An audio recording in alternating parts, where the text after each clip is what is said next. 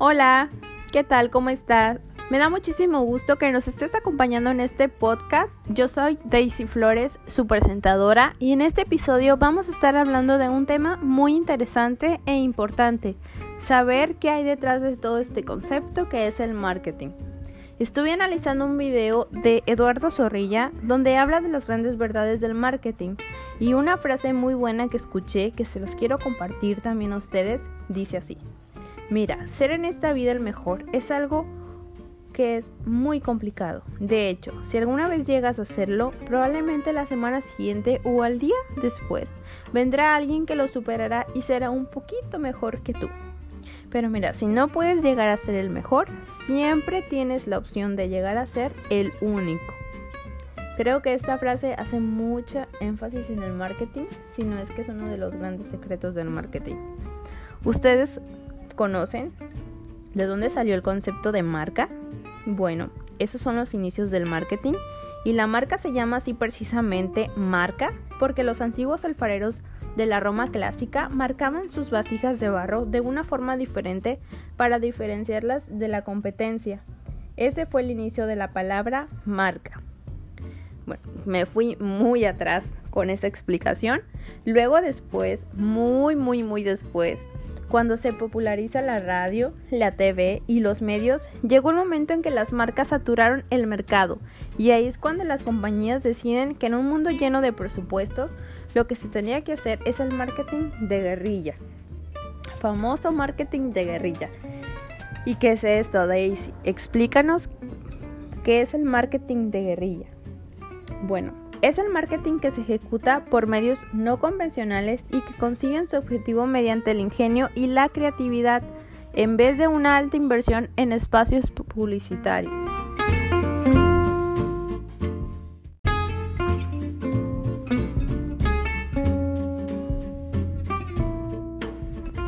Quiere decir que si tú te gastas un millón de pesos en posicionarte en todos los carteles de la ciudad, es muy probable que el 40% te funcione y el otro 60% lo tires a la basura. ¿Por qué? Porque la gente, o sea, no es nada nuevo, no hay novedad, la gente nos impresiona porque ve carteles en todos lados de todas las marcas, no hay nada que diga, wow, esto es diferente, esto es único. No, porque aunque tu empresa sea una empresa de cremas y haya mil cremas más, si tu marketing es bueno y logra ser único, la gente se lo va a quedar en la cabeza y va a ser muy difícil que lo saque. Entonces, cuando vamos a hacer marketing a un público tan concreto, debemos asegurarnos de varias cosas y una de ellas y las más importantes es hacerla bien. No podemos dar un mensaje equivocado o confuso porque los consumidores no lo van a poder captar de manera correcta o ni siquiera pueden captar cuando impactas a un consumidor de manera ingeniosa, el consumidor lo querrá compartir con un amigo, con su familia, en redes sociales y así es como se logra el objetivo del marketing de guerrilla. Otra de las verdades del marketing es que siempre, siempre, siempre es mejor lanzar el primer producto en un mercado que lanzar el mejor producto en ese mercado. ¿Y por qué? Porque siempre el primero que lanza en un mercado va a ser el que capture la atención del consumidor y el que el consumidor consiga retener. Ahora, ¿qué hacemos si tengo un buen producto pero nunca voy a ser el primero en esa categoría?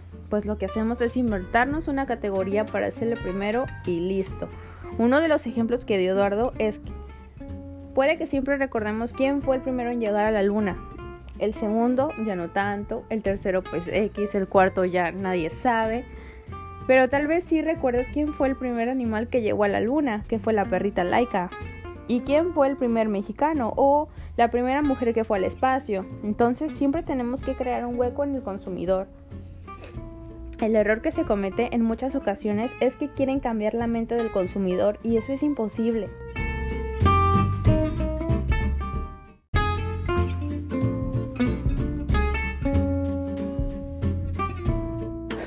Como consumidores, nuestro cerebro está dividido en compartimientos y cada uno pertenece a a una marca o a un producto específico. Y cuando un producto entra en esa cajita es imposible que salga.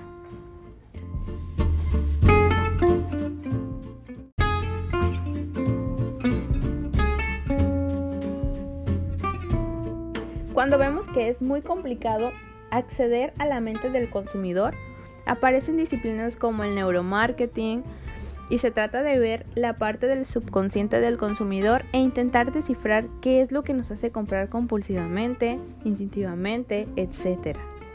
También tenemos el marketing que la misma gente nos hace al hablar sobre algo, porque como dicen, no hay mala publicidad.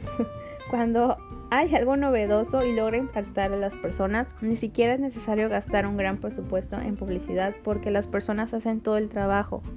Un ejemplo claro, y que lo dijo Eduardo, es cuando salió el Viagra en el 98. La compañía tuvo una mínima participación en alguna campaña publicitaria. En cuanto dieron a conocer el producto, la gente hizo el resto. O sea, fue mundial. Entonces, para concluir, concuerdo con Eduardo.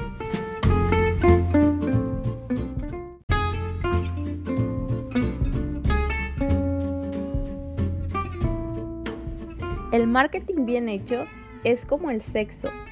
Bien hecho y con pasión es capaz de enamorar a cualquiera. Y gracias al marketing tenemos acceso a muchos productos que sin el marketing no tuviéramos conocimiento de que existían. Productos realmente buenos que ayuden a la vida de las personas de forma positiva y sin duda un presupuesto publicitario es de gran ayuda.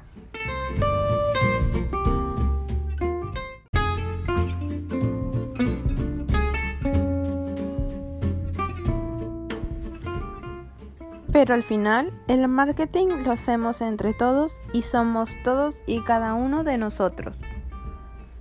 Mi nombre es Daisy Flores y nos vemos en el próximo episodio.